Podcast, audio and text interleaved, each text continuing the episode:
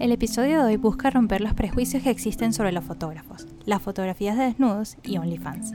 Y es que a muchos les parece un trabajo fácil, a otros quizás hasta poco ético, pero la verdad es que todo es un poco más complejo que eso.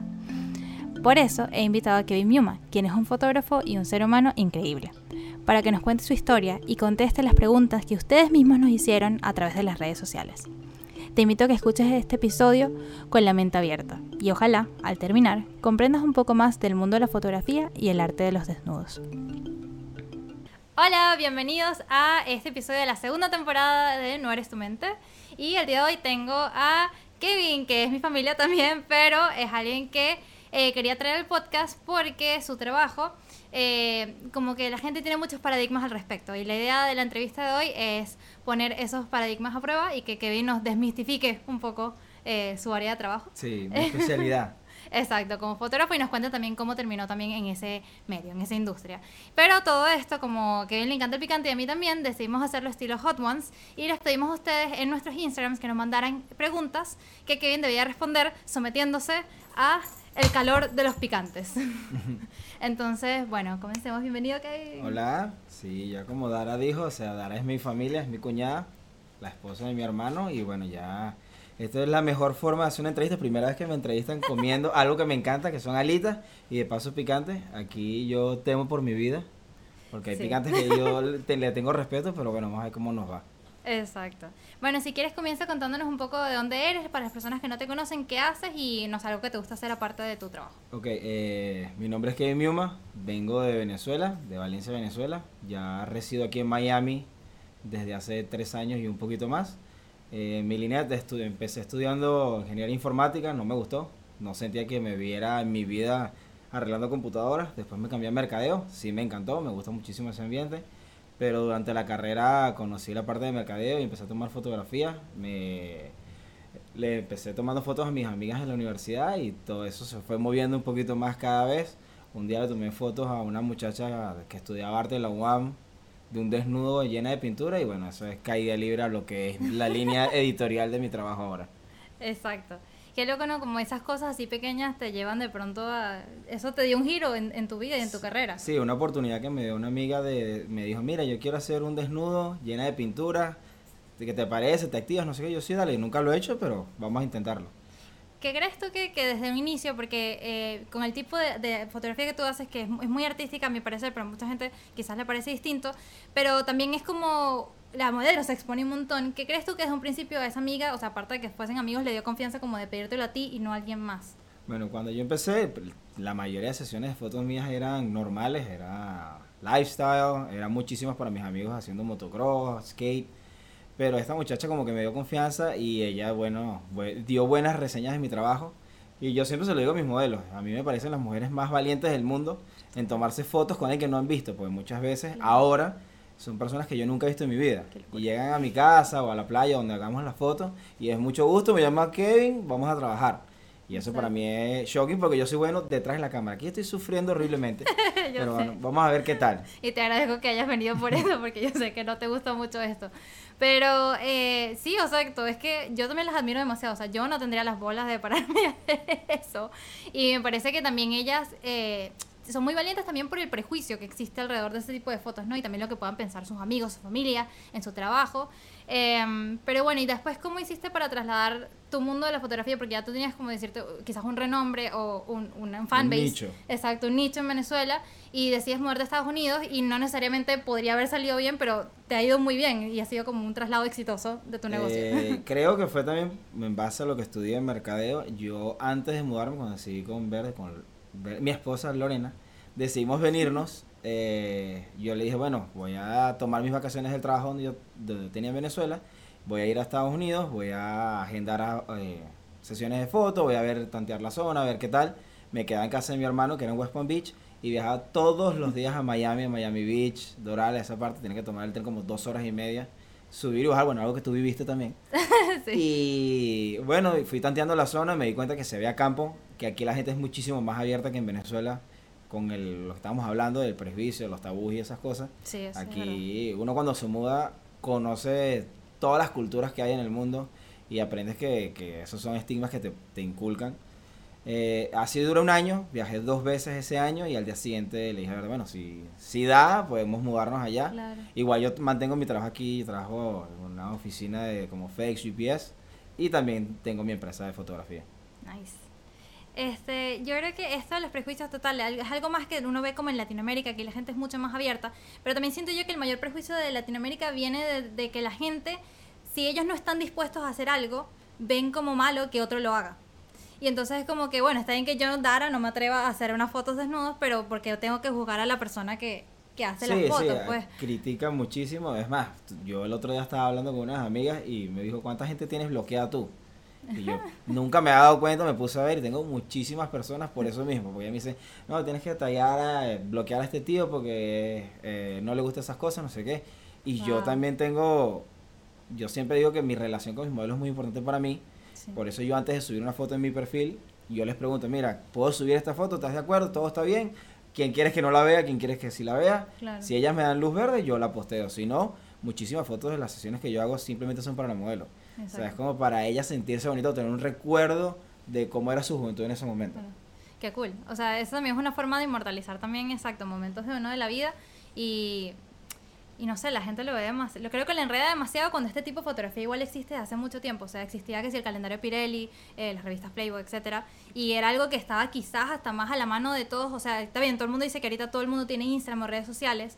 Pero ya ahora que hay otras formas de monetizar también este tipo de contenido, quizás no es tan accesible como comprar una revista en el kiosco como era antes. Correcto. Entonces igual siempre ha estado muy a la disposición de todo el mundo, solo que quizás no estábamos tan expuestos a eso porque no consumíamos ese contenido impreso, por decirlo así, ¿no? Correcto, sí, sí, ahorita eh, lo ves en todos lados y también que, por lo menos ya muchísimos de mis modelos antes eran como que las principales, las imágenes mías eran modelos que se dedicaban a eso y ahora el 70-80% son muchachas normales que quieren tener fotos chéveres, pues. Exacto. Que esto me parece súper cool porque no es como como que tienes que tener esa profesión para poder hacerlo. Claro, pues. claro, para, para trabajar conmigo simplemente quieres, te, quieres este, vivir la oportunidad de trabajar, de hacer una foto chévere y listo. Exacto. Y bueno, ¿crees que estos prejuicios alguna vez te, te formaron como un obstáculo en, en, emprender tu negocio o en tu carrera o no sé? Todavía, todavía, por ejemplo, a veces yo consigo en Instagram o Verde me manda una modelo que diga, mira, tienes que trabajar con ella, es hermosísima. Y yo le escribo y a veces me dice, no, mira, es que yo no hago fotos así. Yo le dije, yo hago fotos la, de la persona que me contrate. Claro. Yo en Venezuela trabajaba en una agencia que tomaba fotos de tortas, de pequeños, de cualquier cosa, de joyerías, de niñitos. Yo trabajé aquí seis meses para una agencia de, de, de colegios, me tomaban fotos para todos los niños de 4 o 5 años y mi jefe me decía, tú no digas en qué trabajas, tú solo tomas las fotos, entrégalas y todo chévere, gánate a las personas y listo. Los papás no necesitan saber. Exacto, los papás no necesitan saber qué fotos tomas tú en la vida real. Y yo le digo, ok, está bien, pero es eso, o sea, sí a veces cuando te dedicas tanto a un nicho, los otros te empiezan a ver como que tú solo haces eso. Y no es así. Y en realidad no, todas las fotos de Kevin son increíbles y todos los que hayan trabajado en diferentes ámbitos de la fotografía con Kevin pueden certificarlo. este, bueno, ahora sí vamos a comenzar la ronda de preguntas con picantes con las preguntas que nos enviaron. Vamos a estar mencionando a las personas que valientemente decidieron enviarnos su pregunta. Y este, bueno, ya esta, esta lo habías respondido en la primera pregunta que había hecho Delta, que era de exacto cómo habías comenzado en el mundo de la fotografía, que fue a través de una amiga. Entonces, eh, pasemos a la siguiente, que es también una que me gusta mucho porque eh, depende mucho de la persona, pero quiero que lo definas tú. ¿Cómo defines tú tu estilo de fotografía? Y esto lo, eh, lo preguntó Ponte Vivas. yo creo que mi, por lo menos el otro día viví una experiencia ah, con, con, Verde, fuimos a, a un strip club y ahí yo me di cuenta que mi percepción de las mujeres es muy distinta a la que tienen muchas personas. Por ejemplo, para mí una mujer es alguien, eh, lo que yo trato de plasmar en mis fotos es que sea sensual, que se vea linda, que se sienta poderosa. Y en ese aspecto, ahí en ese lugar también son súper poderosas. Y ellas son las que llevan el control y todo, pero yo las percibo diferente. Entonces para mí una mujer o en mis sesiones siempre va a ser alguien que se vea poderosa, que se sienta linda, que se sienta segura. Y como yo les pregunto a mis modelos, es enfocarse en lo que más les gusta a ellas. Entonces eso, es sentirse lo más linda que se puede hacer. Una de las cosas que más me gusta a mí es cuando yo tomo una foto y yo volteo la cámara y ellas me dicen, esa soy yo. Y le decía, esa eres tú. Qué loco. Entonces, eso me gusta a mí mucho. ¿Sabes qué? Eso te iba a decir. Yo, a mí me ha pasado que he conocido modelos tuyas en la vida real y, o sea, yo veo tus fotos y se ven, o sea, no es que dejen de ser menos bellas, pero es que el ojo que tú tienes y la forma en la que tú las retratas hace que parezcan Sí, son una- muchachas normales. exacto, son muchachas normales, pero se ven así como unas diosas eh, griegas espectaculares, no sé, y, y de verdad que eso me parece eh, estupendo, pues, porque uno a veces puede pensar y que, ay, bueno, ay, ¿cómo me voy yo en unas fotos esas? Pero, pero también es tener la guía de alguien que es profesional y hace eso todo el tiempo. Claro. Así que bueno, aquí vamos con la primera salsa, Uf. tabasco, que para nosotros eso es ketchup. Sí, eso es ketchup. OMG. Mm. Ah. Esa es la con la que nosotros hacemos los bollitos de Navidad. Sí, exacto. Este es ketchup de nosotros. Exacto. Que para muchos es un nivel potente, pero aquí no. Mm. Pero me, me encantó tu definición de tu estilo de fotografía, creo que, que es muy acertado. Y se transmite, pues. Ok, la siguiente pregunta. Eh, ajá, vamos al primero. Cristal, esa salsa es mía. Esa salsa Ajá. sabe como a.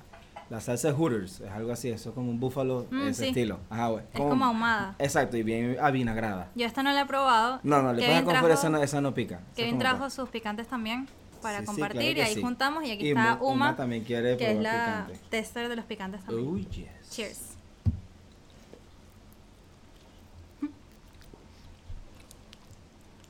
Mhm. No, bueno. No, no pica. Es búfalo, qué rico. Bueno, patrocínenos. Exacto. Estamos buscando sponsors. Exacto. Eh, la siguiente pregunta es de Juan José 30265 y él pregunta que si te pusiste nervioso en tu primera sesión de desnudos. Horrible, horrible. Es más, yo lo he contado varias veces. Cuando llegamos, la chama estudiaba arte, estaba acostumbrada a eso. Yo llego, agarro la cámara. Todos los que trabajan en el mundo de las cámaras, es algo que a ver, justamente estábamos comentando ahorita cuando Cris estaba haciendo el setup. Cuando tú estás trabajando atrás de la cámara, tú estás pendiente de tantas cosas que tú no te das cuenta de lo que estás viviendo. Entonces, Claro. ahorita estaba Cris pendiente de las luces, setía todo, que los colores estén bien, que la calidad de la imagen esté bien. Así me pasaba a mí. Yo agarré la cámara, empecé, prendí, probé luz, no sé qué, papá. Cuando volteo y veo a la chama que se está echando témpera, estaba completamente desnuda y dije, ¿qué carajo estoy? Y que aquí estoy. ¿Qué es esto que estoy haciendo aquí? Yo, bueno, si ella está confiando en mí, yo tengo que dar lo mejor de mí. Claro. Esa vez yo disparé como 9000 fotos, hice muchísimas, muchísimas fotos, de las cuales ahorita me gustan 5 o 4. Pero era por los nervios, o sea, era, tenía que tomar de todo, no sé qué, y era súper inexperto en la parte de guiar una modelo. Pero sí, sí era, sí estuve súper, súper nervioso. O sea, yo sudaba, no le veía la cara, no sé qué, y después al tiempo ya Claro. como que se va soltando. Y ahorita es al revés. Y eso ya- que la conocía. Sí, claro, yo era una pana mía, pero es Yo creo que eso difícil. es hasta peor, de pronto. Sí, bueno, ya ahorita, gracias a Dios, ya tengo muchos modelos que han repetido, son, se forman parte de mi familia, como dijiste tú, van a mi casa y ya Sí. es normal para mí verlas así, es como, están vestidas o no, es igual para mí. Exacto. Perfecto. Ok, bueno, seguimos. La próxima salsa es cholula. Esta también es como ketchup. En sí, esa, la tienen bastante aquí en Chipotle. Sí, esa es como es el starting popular. point. Es bien popular aquí en Estados Unidos y es una salsa que creo que los dos descubrimos aquí. Sí, sí, sí.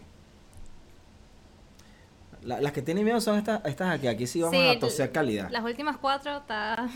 Bueno, está fuerte. comer. Uy, uy, shit. Pero gua- guardó pica... Mira, pero él no tiene miedo. ¿Están viendo? Mm. Mm.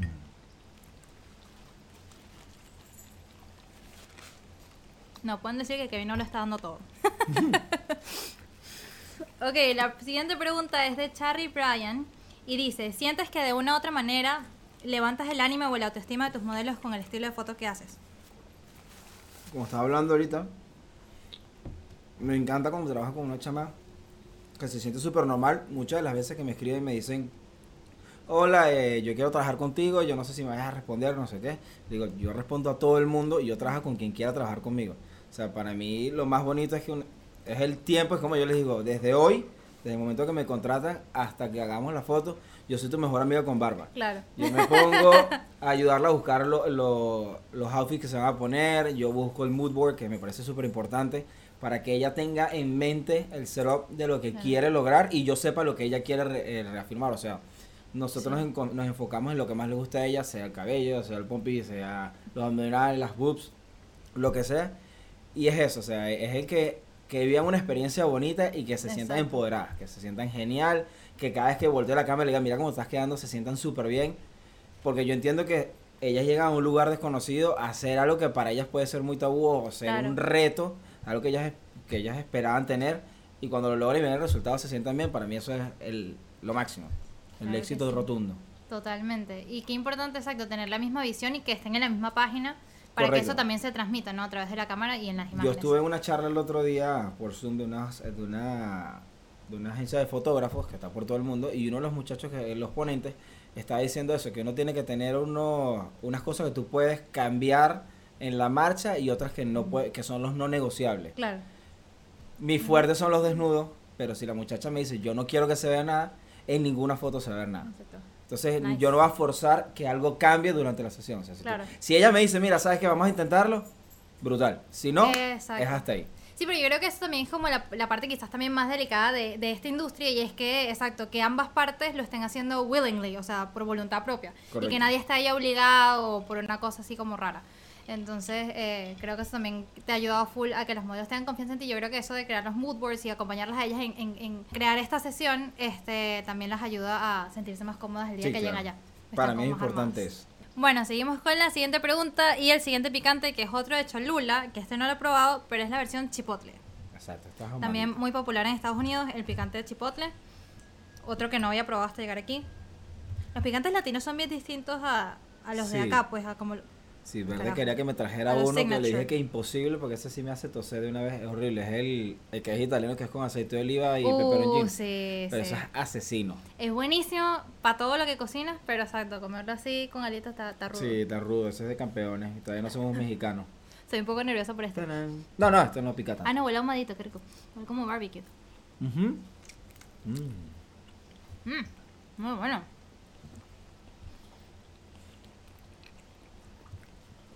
Mm. Me gusta este podcast.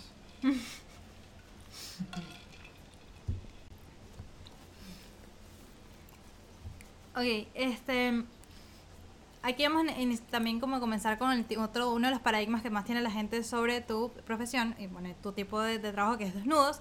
Y es que mucha gente asume que todos los fotógrafos que están en esta industria están ahí por estar pendiente de una chama y levantarse una chama y, ¿sabes? Hacer un cuadro ahí Soy follógrafo. Exacto, gracias, exacto. Entonces, CM Foto 20, tu hermano, me pregunta que cómo te sientes, eh, si alguna vez alguien ha asumido que tú eres así nada más por las fotos que haces y cómo te ha hecho eso sentir. Muchísimas veces, más bien cuando yo pongo la caja de preguntas normales para conversar con mis seguidores, Sí. muchísimas las preguntas son que cuántas cuántas veces yo me he tenido relaciones con alguna de mis modelos, Sí. o cuántas veces he estado con alguna, o que si no se me para cuando estoy en una sesión de fotos.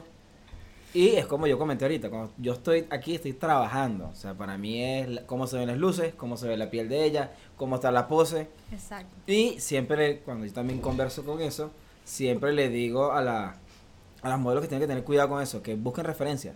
O sea, si tú ves un perfil de alguien que te da nota, es tan simple como bajar, a- agarrar cualquier modelo y escribirle, mira, ¿cómo te fue trabajando con esta persona? Claro, Porque esa persona te va a decir la verdad. exacto. Antes de simplemente lanzarte a ciegas, porque puede tener un trabajo espectacular, pero ser un tipo peligroso para, para lo que es. Es más, justamente hoy estaba hablando con uno de mis modelos y me, me dijo eso, que él tra- trabajó con un tipo que le dijo que eran unas fotos por intercambio y cuando terminaron el tipo le dijo que si querían salir algo y él dijo que no, y él dijo, ah, bueno, si quieres las fotos tienes que pagármela. Entonces, brother, eso O no es lo que cuadramos. O sea, a mí eso no me gusta. Y eso también desprestigia a fotógrafos como tú, exacto, el Claro. gremio que, que, que sea gente súper seria y que esté ahí profesionalmente. Y que, que em, perdón, no. ¿Qué red flags puedes dar así como no, si nos puedes dar tres red flags que las modelos pueden identificar de este tipo de fotógrafos que menos son peligrosos? yo no soy dulce de palabra yo jamás te voy a decir mi amor mi vida qué hermosa no sé qué Exacto. el día de las fotos te puedo decir que eres hermosa espectacular y eso. Claro. pero el resto del tiempo no. Yo te mantengo la conversación entre nosotros como una conversación profesional. Ya después que te vuelves mi amiga ok podemos echar broma y bro eh, y cosas así. Pero durante que estemos el tiempo trabajando es trabajando. Entonces eso es importante. Si tú ves que el tipo se pasa que te escribe a horas que no son que te está pidiendo continuamente fotos que te pida la ropa que no sé qué yo le puedo decir mira qué es lo que más te gusta y cuando yo hay una pieza que no conozco ni sé cómo se Claro. pone le digo míratela para ver cómo queda qué tal te queda cómo te sientes con Exacto. eso ok pero si es insistente y, y puya esas cosas eso es un super red flag Exacto. si cuando te estás haciendo una foto porque a mí me da risa y me pasa que yo digo bueno nos vemos a tal hora en la playa a las 7 de la mañana ok yo llego a la playa a las 6.50 me escriben, mira, voy con un amigo, o voy con mi mamá, o voy con mi hermana, o voy con mi novio, y le digo, Claro. perfecto, si a ti no te da pena, ¿por qué me tiene que dar pena a mí? Y yo Exacto. siempre le digo, si usted no se siente seguro con quién está trabajando, llévese a su trulla, porque si tú estás trabajando cómodo con esa persona, él debería estar Eh, correcto y, sentirse bien eh, trabajando con Sí. eso. Entonces, eso, si te dicen que no debes estar más nadie, que eso daña el mood de la fotografía, no, porque le- si la modelo está trabajando, tú estás trabajando, tienes que ser profesional en todo momento. Exacto. Y la otra persona, pues que va a estar ahí, ¿sabes? Photobombing en. Normalmente son las personas que están pendientes haciendo el behind the scenes, brutal, porque casi nunca tengo, y cosas así. Exacto, sí, esos son buenos red flags para tener en cuenta. Me encanta, me encanta. Y sí, siempre tener el apoyo de gente de nosotros alrededor es súper bueno. La siguiente pregunta es de alguien muy especial para ti. es de tu esposa, Lore Pisana. Alguien que no me conoce. Exacto. Y para Lore tenemos el picante. Uy, papá. Jalisco. E- Ese me lo trajo un cliente mío de mi trabajo de Ecuador, creo que. es. O de El Salvador. Oh, nice. Este, bueno, este ya comenzamos con los ajíes Sí, sí. de chile habanero. Pero no pica tanto, le puedes dar, le puedes dar. Yo conozco tu nivel. Ya hoy mi cuñado me dijo que más nunca iba a confiar en lo que yo le dijera de picante. Porque me dijo, ¿puedo probarlo? Sí, ese es rico. Pica, no tanto. Y de hecho estaba tosiendo después. Bueno, es que. Además, tenemos que darle gente- con odio. La gente no debe confiar en nosotros, Kevin. Sí, Por sí. eso estamos Chris haciendo lo dice, esto. Chris dice que no debemos confiar cuando yo le digo que no pica. We sign up for this porque sabemos que podríamos sobrevivir. Yes, yes, claro que yes. Y siempre la gente nos echa broma como que ustedes podrían ir a Hot Ones y sobrevivir fácil. Y bueno, esta es la prueba. Sí, exacto, aquí estamos en el proceso. Exacto. Bueno, la pregunta es, eh, ¿dónde ves a KM Foto eh, de aquí a 10 años como empresa, como negocio? Que eso es, eso es una pregunta que yo también tengo curiosidad. Eh, ahorita me he enfocado bastante en lo que es empresa. Cuando llegué acá, el tío de verdad nos dijo, mira, tú tienes que, ya estás aquí establecido, abre tu empresa, eso va a hablar bien de ti, mueve tu empresa, cobra todo por ahí, mue- eh, haz que crezca. Y en el último año me he tratado de involucrar muchísimo más con algo porque, por lo menos al comienzo, cuando llegamos, yo solo era el que estaba trabajando y Verdad estaba estudiando, entonces ahorita ya los estamos trabajando y puedo tratar de sacar más tiempo para dedicarme a mi fotografía. Eh, eh, saqué mi página con ayuda de Maite, alguien que te Ajá. entrevistaste. Eh, he cobrado por ahí, me hace mucho más fácil llegarle a otras personas. Por ejemplo, la semana que viene voy a Panamá Nice. porque me contrató una muchacha desde Panamá por la página. Qué cool. Genial eso. ¿Y cómo lo veo?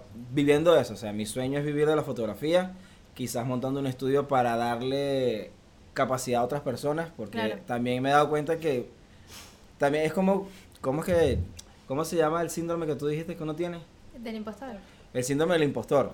Yo siempre siento que lo tengo y muchos de mis amigos me dicen que no, tú eres demasiado bueno, no sé qué, y le digo, para mí no lo soy, para mí me falta muchísimo por crecer, Claro. pero me ha dado la oportunidad de darle cursos a personas que están empezando en el mundo y a todos les ha ido súper bien. Es más, hay muchos que están trabajando eso en Caracas, hay muchos que con los cursos han, han invertido en sus cámaras nuevas, no sé qué, ha ido Nice. súper genial. Entonces eso es algo que me, ha- me gustaba porque en la universidad yo era profesor de curso introductorio de los muchachos que estaban entrando y retomar eso en, en algo que me gusta como es la fotografía es súper Claro. chévere y ver el trabajo que ellos van realizando y cómo han ido mejorando en el tiempo, eso me encanta. Entonces quizás como crear cursos y, y lugares para conversar, como dinámicas, saber qué hacer, qué no hacer, Talleres. cómo crecer como una empresa siendo fotógrafo, Exacto. eso me gustaría. Nice. Yo apoyo eso y suscribo y estoy segura que mucha gente va a estar interesada también en lo que saques eso de pana. Como tú dices, ya los cursos exactos de edición y de tomar fotos y eso.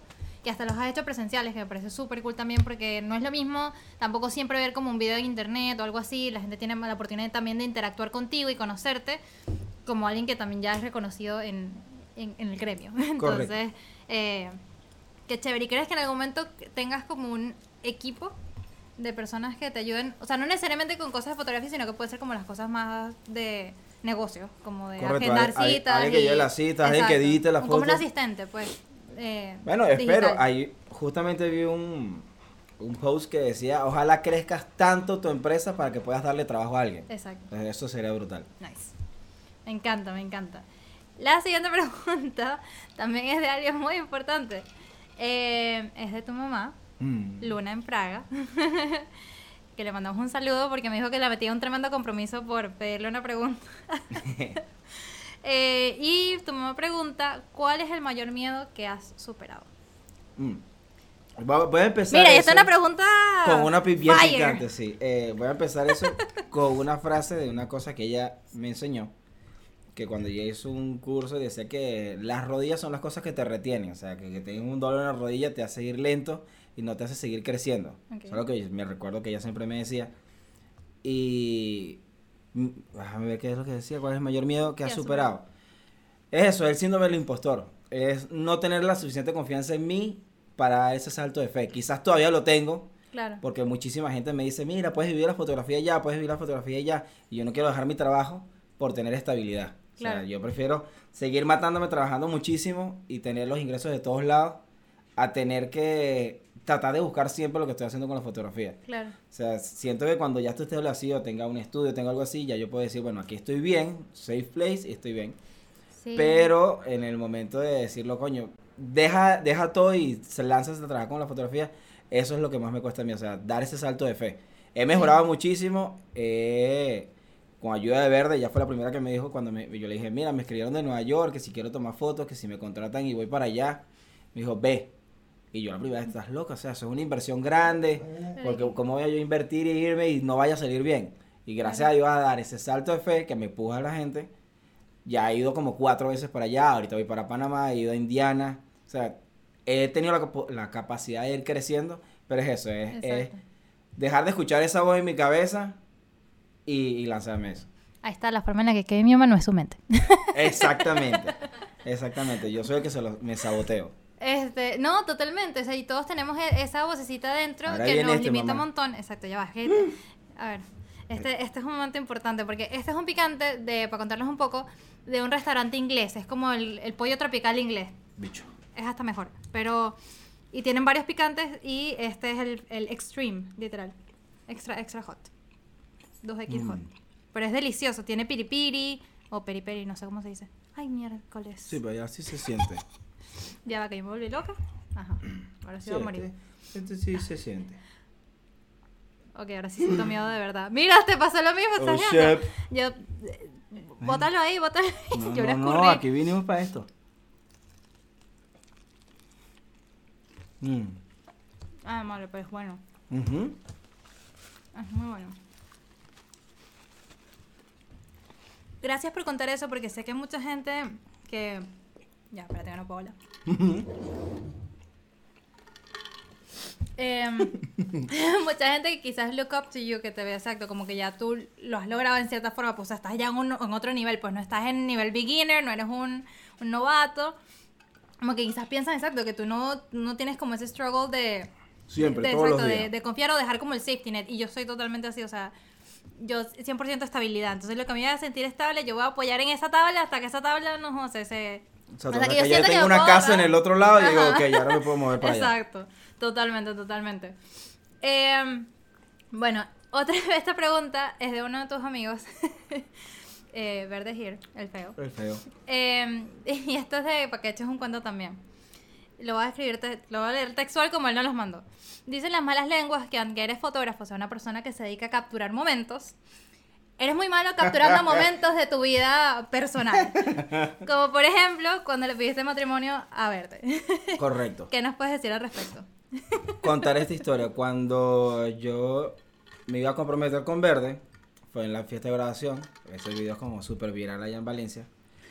Y eh, mis, son mis amigos más cercanos, son como mis hermanos. Y yo les, y yo le mando una foto de yo vestido en traje y el anillo y le digo, hoy es el día. Y el feo se volvió loco porque ese sí es todo emocional y broma. No puede ser, me tienes que ir diciendo no sé qué, cómo va a ser la logística tal. Y yo le digo, mira papá, yo me voy a tomar una botella de ron y cuando yo esté valiente voy a hablar. ok, toda la noche fue dale y dale y me escribía ya, ya, ya, ya. Y no le decía nada. Cuando pasó, porque yo me, le pedí la mano a Verde después de las 12 de su graduación, porque era nuestro aniversario. Ah, Y cuando se lo pedí, yo le escribo, listo, ella dijo que sí.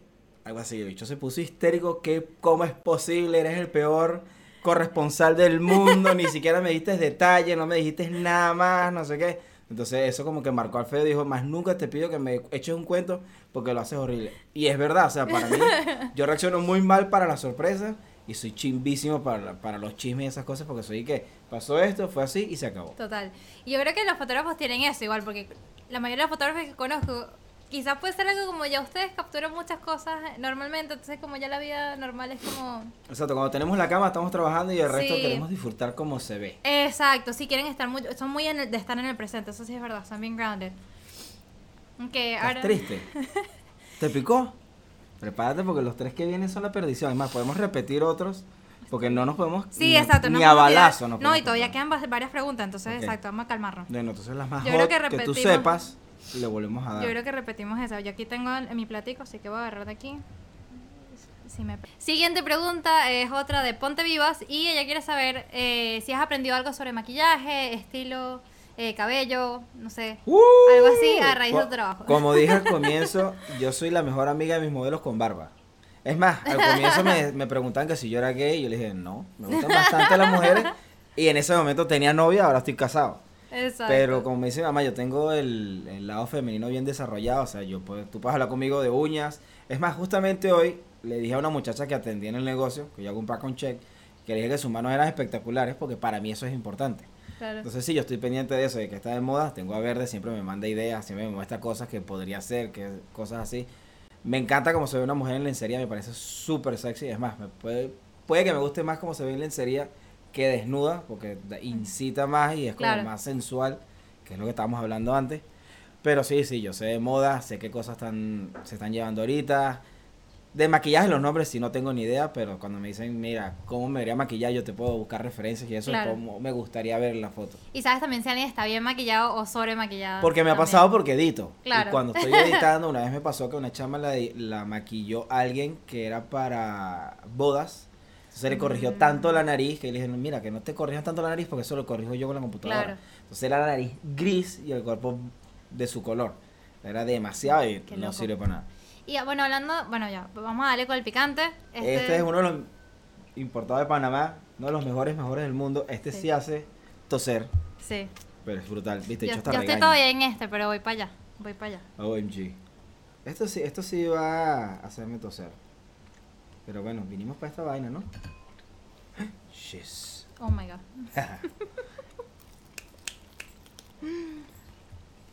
Mhm. Qué rico. Te iba a preguntar también ahí, a- a- a- adjunto a esa pregunta, eh, ¿qué tanto eh, te, te piden tus modelos que las retoques o es algo que tú decides o lo deciden entre ambos? Yo siempre pregunto. Yo le digo, ¿qué cosas quieres que mejore? ¿Qué cosas quieres que cambie? ¿Quieres que te edite el cuerpo o no? Ellas me dicen si sí o si no. Y listo. O sea, es un, un convenio. Por lo menos el otro día me dijo, mira, ponme un poquito más de nalga. Le entregué la foto y me dice, mira, me pusiste demasiado yo. Aquí no pasó nada. Pero sí, sí, es algo que es un convenio, es hablar. Algo que creo que define la relación entre Verde y yo es eso, es hablar. Las cosas se hablan para que no haya mis, eh, malentendidos. Sí, exacto. Lo mismo con la modelo, lo mismo yo lo aplico con todo el mundo. O sea, yo hablo todas las cosas. Si algo me molesta, si no me gusta, si me encanta, lo digo. Porque también la gente se concentra en decir las cosas malas y no decir lo bueno. Sí, exacto. O sea, si algo te encanta, tienes que decirlo. Si algo lo hizo brutal, tienes que decírselo. Mira, esta pose te queda espectacular. Haz eso Sí. siempre. Ese es tu gancho. Cosas así. Y eso es hasta quizás más importante que decir las cosas negativas, porque para las cosas negativas ya a veces uno se tiene demasiado uno mismo dándose con un todo ahí en la cabeza, como dicen a mis amigas, y entonces es como que no, no es necesario, no es necesario, uno también necesita... Y cuando te lo dice alguien más, que es, está- es medio chimo, pero uno usualmente le da más valor también. Sobre todo si es alguien, exacto, como tú en el caso de tus modelos, el fotógrafo, es como, coño, qué chévere. Ok, siguiente Es pregunta, y está relacionada con lo que estabas diciendo ahorita, con esta respuesta. Y es una pregunta de Fernando Rosas 05, que pregunta cómo manejas tu trabajo con, eh, con Verde, con tu esposa. No, ese, ese está en mi perfil. Eh, bueno, Verde y yo tenemos tres años juntos. Creo que ya nos conocemos súper bien. Nosotros somos súper honestos entre nosotros. Y ella es alguien demasiado inteligente emocionalmente y demás. Y sabe, o sea, es como ella dice, yo sé quién tengo al lado. Y algo que, que dijo Orangutan, que es alguien que yo admiro, que él dice que él no arriesgaría su relación y algo tan especial con que tiene con Mía, en este caso yo con Verde, por un momento. Claro. O sea, es algo que no vale la pena porque Verde con- me ha visto en mis mejores momentos, en lo más triste, ha estado en todos lados, entonces eso es algo importante para mí. No la cambiaría por, por un instante. Y hablamos de todo, es mi mejor amiga, es mi costilla, es la que me hizo impulsarme a lograr cosas Exacto. para Panamá. Ella fue la que me dijo, vete, si te está saliendo esta oportunidad, tú tienes que ir, tienes que conocer, no sé qué. Cuando fui a Nueva York fue igual, hablamos de todo y aunque nos extrañemos, simplemente es algo que hay que crecer. Pero sí, verde es lo mejor del mundo. Yo creo que eso es una buena lección para todas las personas que están en su casa, que siempre, eh, que seguro te pasa con muchos modelos, como no, mi novio es muy celoso, o mis papás como que no sé qué. Y, y- y creo que es importante, exacto, hablar y que cada quien entienda por qué cada persona necesita hacer eso, o es importante para esa persona hacerlo. Y de la misma forma en que verte impulsa, ojalá que mucha gente impulse y apoye a sus parejas eh, a hacer las, las fotos o las cosas que quieren en general en la Claro que vida. Yo creo que si eso es demasiado tienes a importante. alguien al lado es para crecer, o sea, dice que Exacto, eh, solo llegas rápido, pero acompañado llegas más lejos. Entonces, Exacto. es eso, es, es esta, es esa, es ese que tú eres un equipo. Si tú tienes a alguien al lado es para que te impulse a ser mejor y para que los dos crezcan. Entonces, eso creo que eso es súper, súper importante. Sí, Ahora sí vienen los dos que me dan miedo. vamos a ver ya. Yo no me, Nada, tienes- no me voy a copiar la lista, yo yo estás estoy atrasada, estoy manguareando. Chócale a este. Ah, no, está- ahí voy, ahí voy. Ah, ok. Sí, está muy rico. Pero sí, eh, para mí es súper importante mi relación. O sea, el- ella es mi mejor amiga y lo máximo del mundo. Y también creo que también eso le da mucha tranquilidad a las modelos, que yo la nombro mucho. O sea, para mí un ejemplo de mujer es verde. Entonces yo Exacto. siempre la nombro y hay veces que yo estoy en un lugar y Verde está en otro lugar y se encuentra con mi modelo y dice, ah, tú eres verde, no sé qué, sin nunca haberla visto antes. Qué loco. Entonces eso creo que Pero chévere bien. también, Sí, sí, pues, sí. exacto. Es parte también de KM Foto. Exacto, sí, sí, de la CFO. Tan bello. Ok, siguiente pregunta. Es de. es de Luac CH. Me parece que ya la vamos a con los hardcores. Claro, papá. Ok, da- dale pues.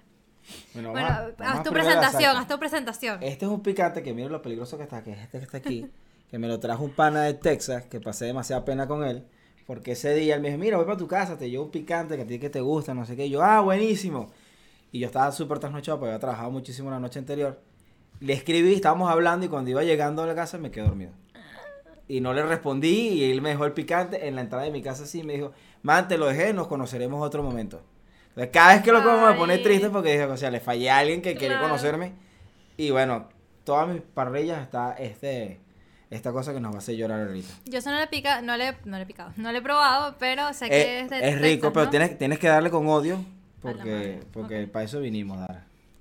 Y este sí tiene los ají completos. ¡Hala! Bicho. Ok, es, es chonquito. Exacto, sí, sí. este. pero el sabor es brutal. Oh my god, estoy emocionada. Bueno, y la pregunta para picante, que es, ¿qué es lo más difícil de todo el proceso de tu tipo de fotografía?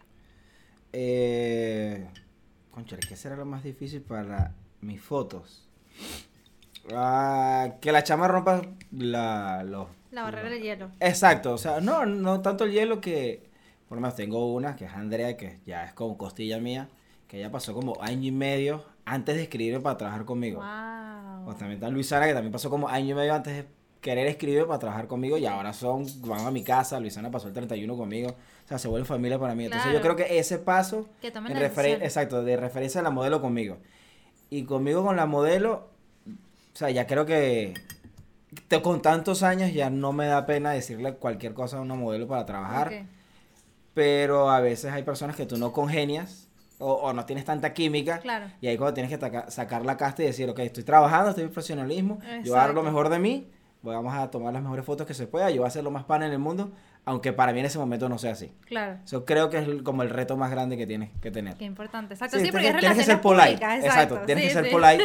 Y eso es algo que a mí no se me da tanto. O sea, yo, yo puedo ser muy pana cuando alguien me gusta y ser súper chocante cuando alguien no me Pero cae. es porque eres muy honesto, pues. Exacto, entonces yo le Eso es lo que pasa, eres muy- lo sabe, cuando alguien no me cae bien, yo de una vez le digo, mira, este bicho no me gusta. Bueno, aquí vamos a llorar entonces. Ok, here we go. Mm. Mm, pues está buenísimo. Ujú. Eso sí, deja que repose.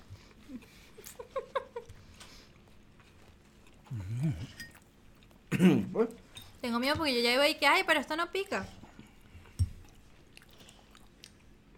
Toda- Todavía no ha kicked in. No, él va, él va Estoy un calentando. poco nerviosa, estoy nerviosa.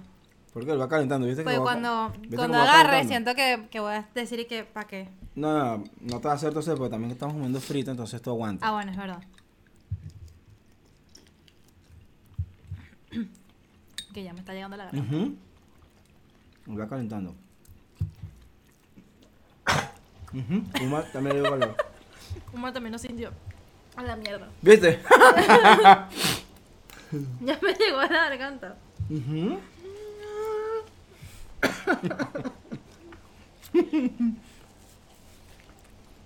Mm. Es que no, no es la picante, o sea, es como el picante que te pega en la garganta. Hay muchos tipos de picantes. O sea, hay picantes que tú lo sientes más en la lengua o en los labios y hay otros que sientes full como en la garganta cuando bajan. Los regañones. Exacto, esto es de esto. Pues sabe rico. Ajá. Ese con parrilla es Está brutal. delicioso. Ujú. Muy, muy rico. Gracias, man. Lo mejor del mundo. Love it. Ahora viene que sí nos hace toser. Ujú. Y Otro para importado. esto viene una, una, una sección del programa muy importante que estoy seguro que a mucha gente también le va a llamar la atención y es que vamos a hablar de la, no sé, la creciente red social, creo que es una red social, corrígeme si no, OnlyFans. Ah, sí. La que me hacen preguntas todos los días como que si yo fuera un catálogo. Sí, sí. Exacto. Y quiero que hablemos de eso porque eh, me parece que es algo buenísimo que ya todo el mundo tiene la posibilidad de crear su contenido, decidir bajo qué términos quiere crearlo, qué quiere ofrecer también. Y quiero que también una de las preguntas es, es eso, ¿no? Como qué tan fácil o no es realmente crear ese contenido. O sea, es tan fácil como se ve desde afuera, porque mucha gente ve OnlyFans como que la gente, ay, bueno, sí, esta, esta chama está buenísima, subió una foto y ya se gana 5 mil dólares al mes. Pero no es así, o sea, para mí eso lleva como una estrategia de, de marketing, o sea, tienes que ver qué vas a ofrecer ahí, que no ofreces ya en el Instagram gratis. Eh, tienes que tener también como un fanbase, porque no todo el mundo se va a suscribir, es como los patrons, o sea, no, si tú no tienes un buen fanbase, ¿quién te va a pagar en OnlyFans? ¿Para dónde vas? Exacto. Entonces, ¿qué, qué, qué, qué nos puedes decir sobre eso? ¿Es realmente tan fácil como se ve desde afuera? eh, Muchísima gente me, me lo- me había escrito que abrieron mi OnlyFans, que abrieron mi OnlyFans, y por lo mismo de la rodilla, yo decía, no, pero ¿para qué? Pero yo no, no voy a pegarla ahí. ¿Para qué van a suscribirse a mi canal si ahí, si pueden seguir a la modelo directamente, Claro. que les puedo ofrecer más? Entonces, bueno, después de mucha investigación, gracias a un pana, Milo, que seguro va a ver este podcast, en España, él me, me instruyó muchísimo en lo que es OnlyFans, y es una plataforma, o sea, súper seria. Claro, contenido por el que está hecho famoso es por el, el porno, sexo explícito, cosas así, que ellos trataron de cambiar eso ahorita con unos eh, nuevos reglamentos, pero él me explicó que para trabajar ahí con una modelo, por ejemplo, yo soy creador, no soy la imagen, Claro. tengo que tener un contrato. El contrato tiene que explicar qué se puede hacer y qué no con las fotos. Después de ese contrato, ella tiene que firmarlo, estar de acuerdo. Tiene que tomarse una foto con el ID, con su licencia, pasaporte de cualquier ID legal. Tiene que ser el contrato, el ID y la cara. Y las tres cosas se tienen que leer. Después de eso, tienes que mandarlo al support de OnlyFans diciendo, mira, mi cuenta de KM Foto va a estar trabajando con esta persona, si esa persona no tiene OnlyFans. Y de todas maneras tú lo mandas y tienes que taguear a la persona con que estás usando la imagen. Wow. O sea, tiene una logística Está- y- está y bien es seria. Es una, es una empresa seria y eh, yo estaba hablando también con una de las muchachas, una de mis modelos, que a mí no me gusta hacer las cosas medio chuecas o simplemente por palabra, porque yo me puedo... Nosotros podemos tener una relación genial y todo muy chévere, pero el dinero no tiene amigos. Total. Y aquí hay cosas que es el dinero de por medio y está la imagen de alguien. Entonces yo siempre se lo explico, lee tu papel. Si no te gusta, no lo firmas, no se hace nada. Claro. Si te gusta, chévere, los dos somos adultos, yo te firmo uno, tú me das uno y podemos trabajar. ¿Cómo trabajo yo? Yo lo abrí hace poquito, porque primero me hice el estudio y, y trabajé bastante eso, porque tú lo que estás diciendo tú, tienes que tener un fanbase y saber qué quiere ver la gente. Como yo les comentaba ahorita, yo solo puedo ofrecer lo que es el feed, porque si es como en Instagram, es igualito, tú puedes subir videos, puedes subir posts, puedes subir música, puedes subir fotos, y yo lo que puedo ofrecer son fotos. Claro. Es más o menos la misma línea editorial, si es igualito a mi Instagram, pero son sesiones exclusivas para allá. Perfecto. Pero yo siempre le escribo, no vas a ver sexo explícito, no vas a ver fotos explícitas en mi perfil, porque no es lo que me llama la atención en mí. Exacto. Y también yo, tú puedes poner, tú puedes como que agendar y poner los posts que quieres por la semana. Es súper inteligente la aplicación, es bien chévere. La página, pero no es una aplicación. Y entonces yo le puse a un mensaje de bienvenida a todas las personas que se suscriben, que gracias por ayudarme a crecer como fotógrafo. Porque lo que vas a ver es mi misma línea editorial, pero sin censura. O sea, vas a poder apreciar las fotos bien. Y eso Sí. es lo que me gusta. También las muchachas que yo tengo ahorita son muy amigas mías, o sea, las modelos que están ahí son muy amigas mías y yo estoy ayudándolas a ellas también a crecer en el estudio. Y es una industria que tiene potencial porque es, es eso, es un fanbase. O sea, las Claro. personas que me están siguiendo, yo no he tenido ninguna, ninguna persona que sea chimba, comentarios chimbos, mis modelos tampoco, entonces eso es algo que me agrada a mí. Mira, Porque qué yo bueno. soy cuidadoso con eso, o sea, yo tengo cero tolerancia en mi perfil. Si alguien pone una estupidez, lo bloqueo. Porque yo no quiero eso de mí. O sea, Claro. La imagen mía es, es apreciar la belleza de la mujer y ya. Exacto. Mira qué interesante, estoy aprendiendo un montón de OnlyFans porque yo de ¿Ah, verdad no, no sabía nada de Sí, no es una aplicación, es una página. Ajá, exacto, yo pensaba que era una aplicación, por ejemplo. Y pensaba Y que era mucho más sencillo subir el, el contenido. O sea, como en Facebook, Instagram, que tú hay que aceptar el. Exacto, que hay muchas páginas de spam y broma y de mentira que, que suben contenido de alguien más. No, aquí tiene que ser todo por lo legal. Oye, qué serio, me sí. encanta. O sea, y me, me parece me que da- eso da también más seguridad también a uno Eso me da mucho más cosas, seguridad, claro. correcto, correcto. Porque también, eh, en tu caso, alguien te podría plagiar tus fotos también y Correcto. comenzar a venderlas o qué sé yo. Y Correcto, ya. estás cubierto. Exacto. Bueno, y todas las fotos tienen su marca de agua y todo. No, excelente. No, esto está muy, muy, muy chévere. O sea, Excelente. te da esa libertad y seguridad de lo que estás haciendo. No, con razón que la cosa funciona. Yo sí decía como que No, esto no, será y- muy. y tienes que dar impuestos y todo. O sea, no es que es a lo loco. Yo te lo juro que pensaba que era una broma demasiado sketchy. No, no, no, chévere. Es más, ahorita hay DJs, hay canales de yoga, hay de todo. O sea, O sea, no el precio lo pones tú. Exacto. Ok. Se volvió famosa por vender cuerpos desnudos y cosas Claro. así. Pero hay de todo. O sea, es como un YouTube, pero que tú estás ayudando a los Es un Patreon, pero en forma de Instagram. Exacto, interesante. Así lo puedes ver más fácil. Me y gusta, la plataforma es mucho más grande. O sea, la gente lo conoce más. Sí, yo creo que igual, exacto, con todo esto que he explicado Kevin, yo creo que nos hemos dado cuenta que definitivamente no es fácil crear contenido para OnlyFans. O sea, ya solo con la parte legal ya eso es como... Exacto, sí. Tienes Un que, peso. bueno, lo puedes hacer mal, pero después te Claro. puedes tumbar y, y todo lo que hiciste se va para la nada. Exacto. Y aparte también esto, eh, otra de las, eh, de las preguntas que, que hacen, que esto es una persona que quiso hacer las preguntas anónimamente, es eh, también qué piensan las chicas que trabajan contigo de esta plataforma también, como todas se sienten cómodas. O sea, porque a lo mejor mucha gente pensaría que automáticamente por tú hacerte una sesión desnuda, ya tú te vas a abrir un OnlyFans y estás lista en la vida. Y claro que sí. Perfecto. Este, eso es algo que yo hablo con mis muchachos. O sea, cuando yo les explico y les vendo, no les vendo, les, les comento de cómo trabajo yo. Hay dos formas de trabajar conmigo. Tú me puedes contratar a mí, esas fotos son tuyas, yo no las puedo usar para más nada.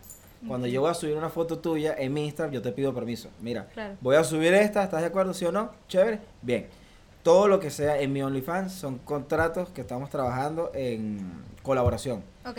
Todas las fotos que salgan buenas, yo se las entrego a la modelo la misma cantidad que yo. Que lo que ella quiera hacer, reproducir y hacerlo por su parte, es bienvenido, igual que yo lo voy a hacer en mi plataforma.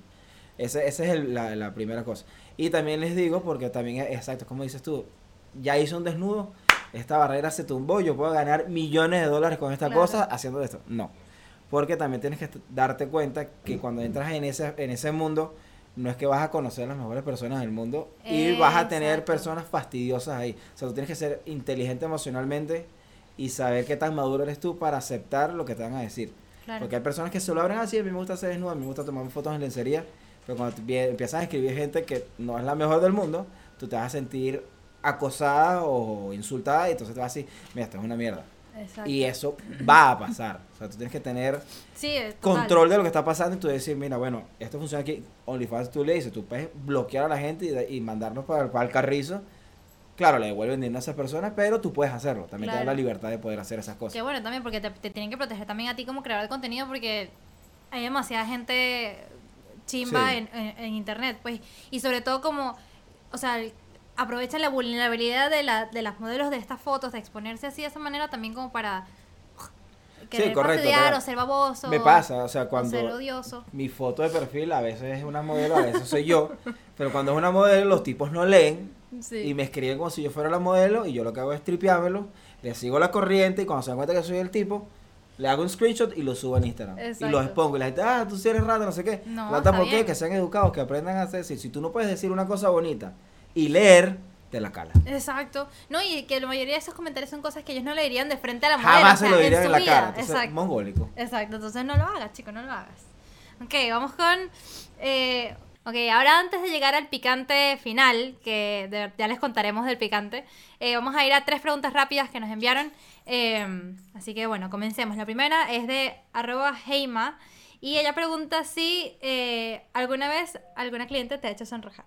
Que es una pregunta muy común también que le hacen aquí. Sí, sí, sí. Este, de sonrojar, sí, la primera vez yo estaba súper penoso. También hay chamas que son súper, súper bellas y yo, mira, también ha pasado que hay chamas que no tienen cero pena Y que me pasó con Chaca, que una de mis panas también, estábamos haciendo fotos en la playa y me dice, aquí no hay pena. ¡Guau! Se desnudó y fue el primer desnudo que llevo en la playa. Y yo, "¿En una playa, cálmate! Te queda- ah, Sí, sí, cuentas que ya va, no sé algo. qué. Yo me puse todo alarmado, mira para todos lados, no sé qué. Y ya no, no, vinimos a hacer trabajar, no sé qué. Las fotos brutales son unas de mis fotos más famosas. Pero sí, sí, claro que sí. O sea, las modelos a mí me enseñan muchísimas cosas por el hecho de que yo siempre digo, son súper valientes. Por querer trabajar conmigo, que hay veces que me conocen, otros que no. Hay veces que vienen referidos, otras que no. Pero creer en sí y aventurarse a hacer algo que ellas quieren, eso, eso es algo que yo admiro bastante. Y claro que me he sonrojado varias veces. ¡Uh! Exacto, pero no de la forma en la que la gente piensa, porque la gente Sí, a lo mejor piensa sí, como que hay que te- Berenjenas, agüitas y cosas, no, exacto, no, no, exacto. Más de como de qué pena, o sea, Exacto, de, de- de decirle, si yo fuera ella, estuviese muerto de la pena. Exacto. De totalmente, empatía. Totalmente. La siguiente pregunta es de arroba glowstickbaby y te pregunta si alguna vez, esta es una pregunta muy cómica, si alguna vez has tenido una modelo que huela mal. Sí. chimbo. Sí, sí, chimbo, chimbo que tenía que trabajar allí. Sí, sí, sí, sí ha pasado. Sí ha pasado. O modelos que no se afectaron las piernas, pero yo digo, bueno, si ese es su estilo, ¿ok? Claro, después claro. le pregunto, mira, tengo que correr. Sí, es que se me olvidó. Y ahí tomo bastante tiempo. Claro, Pero claro. sí ha pasado, sí, sí, claro. Interesante, interesante. Como que no estaba en su mejor día ese día, entonces bueno. ¿Le has tomado, hasta, hasta ahora se me vino como esta pregunta, hay gente que se ha hecho fotos mientras tiene la menstruación. Sí, Damn. sí, con su, broma de tampón así. Yo, bueno, Bueno. si puedes arreglar un poquito para que no tengan que estar editando tan cerca. Sí, Has Sí. editado tan... sí. Claro, ya, yo no tengo pudor. sabía, yo edito, encanta. yo edito a esta distancia de las cosas. Entonces, tengo bastante. Y la cámara es bien, bien HD. Wow. Así que ya. Oye, pero qué valiente esa gente, ¿ok? Porque uno usualmente esos días también estás como más hinchado, uno se siente maluco a veces también. Hay muchas veces como- que cambiamos la sesión y me dicen, mira, ya estoy en mis días, no puedo hacerlo, no sé qué. Hay otras que no, yo necesito las fotos ya. Ah, bueno. Ah, bueno, es verdad. Tú eres la que manda, tú me estás contratando a mí. Exacto, nice, nice. Y bueno, la última pregunta así de emergencia es de Fiamma Laraki, que pregunta si en una situación de emergencia, ¿qué salvarías primero? ¿A ti mismo o a tu cámara? A mí mismo, la cámara la vuelvo a comprar. Es más, cuando yo viajo, muy pocas veces me llevo la cámara. Ok, O sea, yo- exacto. A mí me preguntan, mira, me voy de viaje, ¿qué cámara me recomiendas? El celular. Sí. Ya el celular es demasiado bueno. Y yo siempre digo, hay que disfrutar. Es más, ahorita Verdi y yo viajamos en diciembre a Utah, me llevé la cámara y si tomé 100 fotos fue demasiado. Todas las Sí. tomamos con el celular porque yo prefiero disfrutar el momento. Cuando nosotros estábamos de novio, Verde, Verde bailaba flamenco y yo las primeras actos me llevaba la cámara y pasaba todo el acto viéndolo así. Y dije una Mm. vez, ¿sabes qué? No veo el acto, no lo disfruto, Claro. no me voy a llevar la cámara. Entonces sí, si hay que salvar algo entre mi persona y la cámara, que se hunde la cámara, que eso lo recupero. Exacto.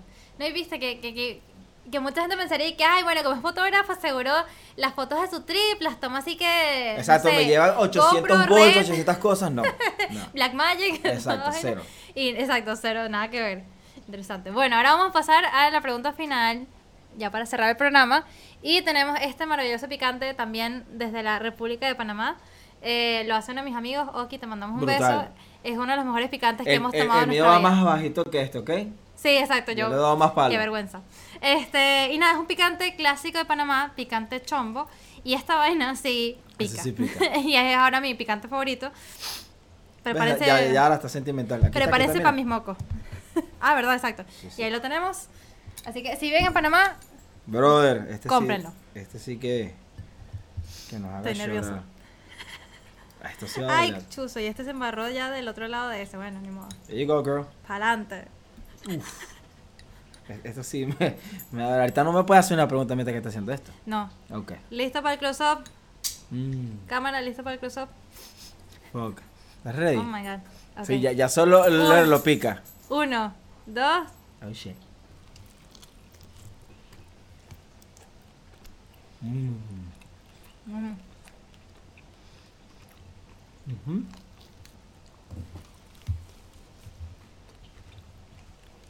Es demasiado bueno. Mm. Brutal. Si es como Hot Ones, tiene que picar. Ok, y ahora la pregunta es: Déjame este. ¿Qué le dirías a una modelo que quiere hacer este tipo de fotos, pero no se atreve por los prejuicios que hemos estado hablando, ya sea por su familia, su pareja, su eh, ambiente de trabajo? ¿Qué, qué puedes decirles tú a esas personas? Mm. Este. Ve, este sí me vuelve los ojos. Eh, que las fotos son para ella. Que trabajen conmigo, ellos pueden decirme, mira, estas fotos son para mí. No quiero que se vea en ningún lado. Y así de simple. Y que vivan la experiencia. Muchas de las chavas, como dije, Andrea, Luisana, son personas que me seguían hace muchísimos años, año, año y medio. Y no sé por qué razón, ese día se aventuraron. Trabajamos juntos, ya habrán hecho 3, 4 sesiones conmigo. Se volvieron mi familia. Y yo, algo que he notado es que cada vez que ellas hacen una sesión de fotos, se sienten lindísimas. Y se sienten empoderadas y cambian su personalidad y dicen, mira, yo puedo hacer lo que me dé la gana, yo soy como esas tipas en Instagram que están buenísimas. Y eso es una, una cosa que ellas no se deberían privar por el que dirán. Sí, Entonces, totalmente. Es parte de ser auténtico y de hacer las cosas que te hagan feliz y que tú creas que te van a... Que te, que te vas a sentir bien tú en muchos años diciendo como, coño, qué bueno que me atreví a hacer Palabras emotivas, todas ojos sí, yo también. bueno, ya saben, es picante serio. Ay, sí, este Eh, sí, es muy rico. Y qué importante que, que, exacto, que recalques también que no todas las sesiones de fotos que haces terminan en tu Instagram o en el Instagram de la modelo. O sea, muchas también pueden ser para ellas y eso está súper bien. Mm. Es demasiado bueno el picante. Ujú. Voy a agarrar otro poquito. Pero mi, mi lengua tiene miedo. No, ah, está bueno. Estoy on fire. Pero sí, pasa bastante. Que después que se, que se dan la oportunidad y les gusta, repiten y van con otros conceptos. Me ha pasado, Katherine, que es una de mis panitas que se volvió familia de nosotros, cuando yo le dije que si podíamos trabajar, porque me parece una de las mujeres más bonitas que yo he conocido. Ella me dijo, sí, dale, bueno, yo no hago desnudo. Y yo, chévere, yo solo quiero trabajar contigo porque la cara de ella es increíble. Estábamos haciendo la sesión, y era lencería, ropa normal. Y después dice, bueno, voy a hacer una topless pero tapándome. Chévere, págate. Después, bueno, voy a hacer una así, voy a hacer una así. Ya hemos hecho desnudo, ya hemos trabajado para OnlyFans.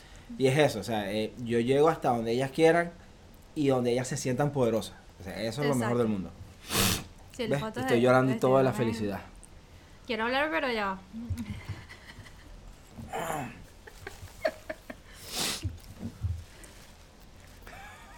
Bueno, pero me porté bien. Great No, no, success. súper bien. Súper bien, súper bien. Gracias por venir a esto conmigo porque para la he pasado buenísimo. Creo que tocamos varios No tabús que la gente tiene.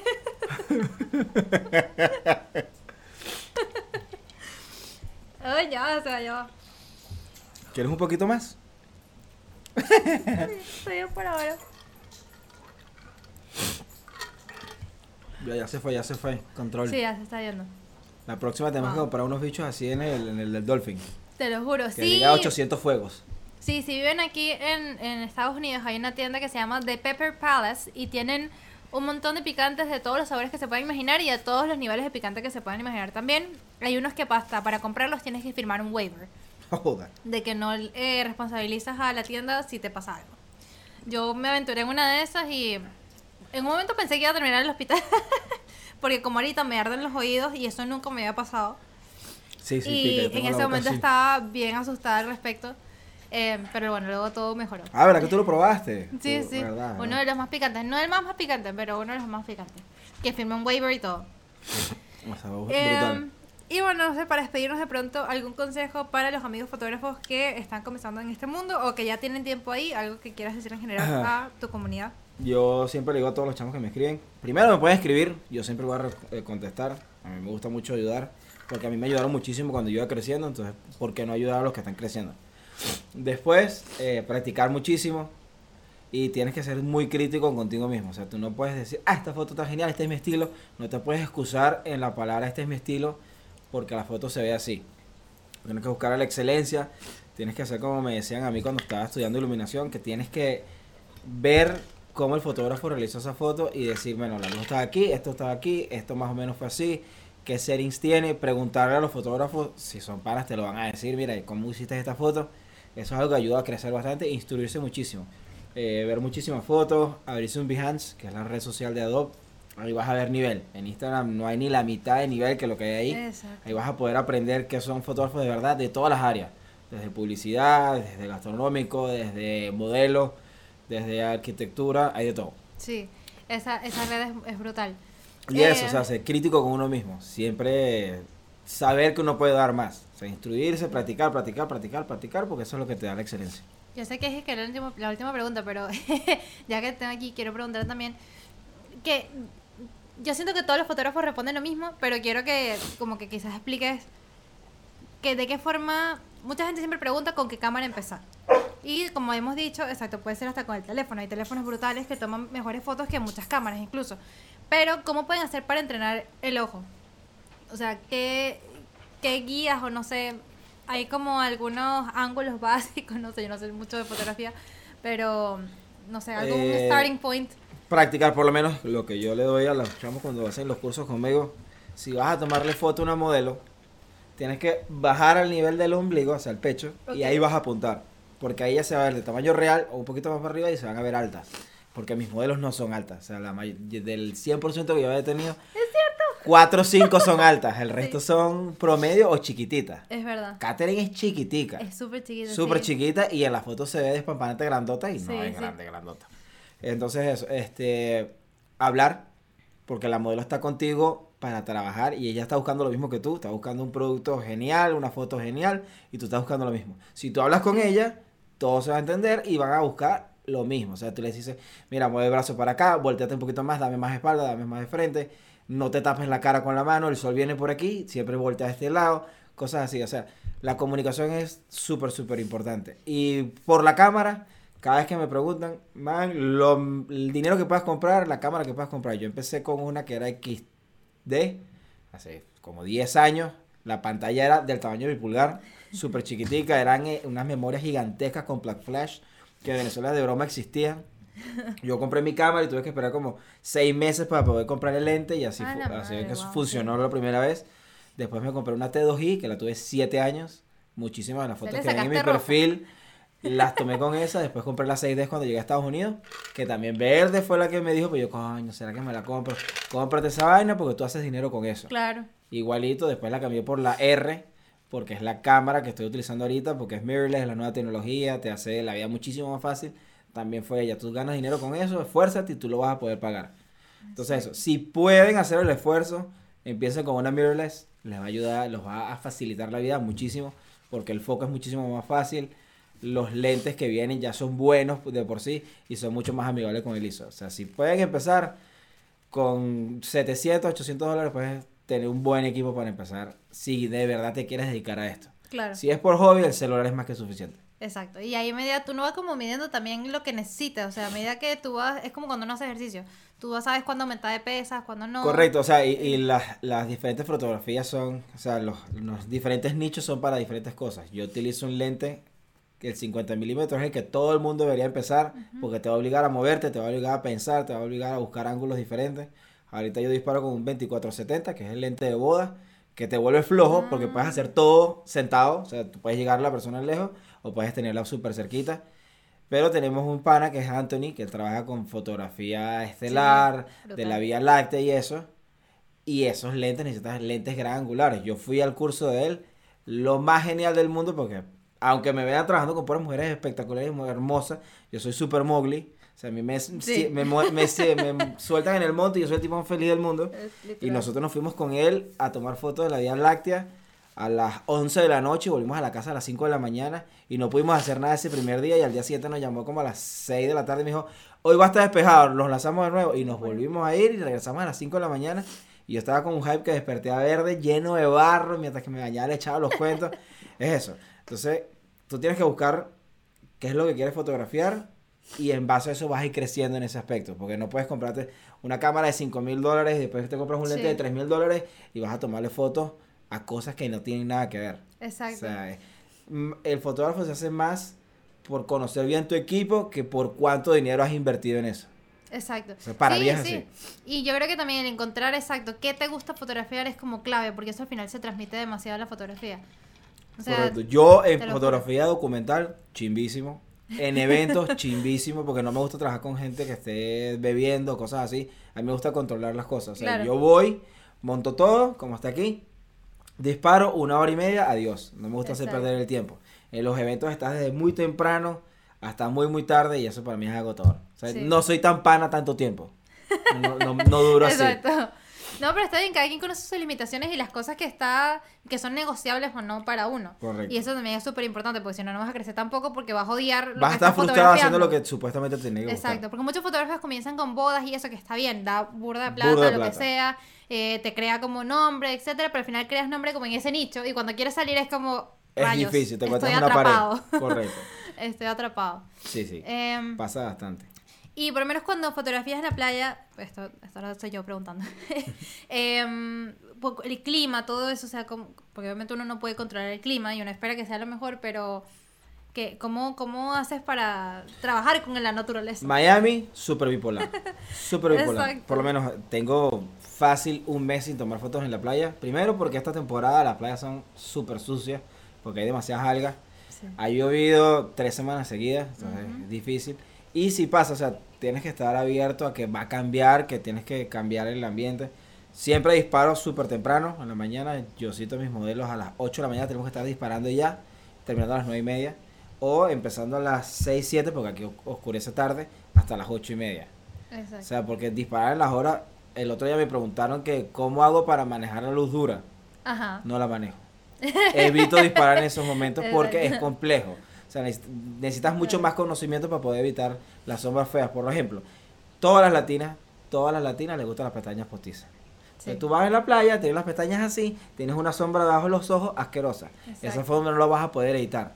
Entonces evita eso. En las tardes o en la mañanita no tienes esa sombra, los ojos son espectaculares, la modelo puede abrir los ojos. Exacto. Entonces es, es eso, es conocer y adecuarte a las necesidades o a lo que quieres llegar a hacer. En la última vez tuve una sesión con Génesis eh, y tuvimos que cambiarla como tres veces.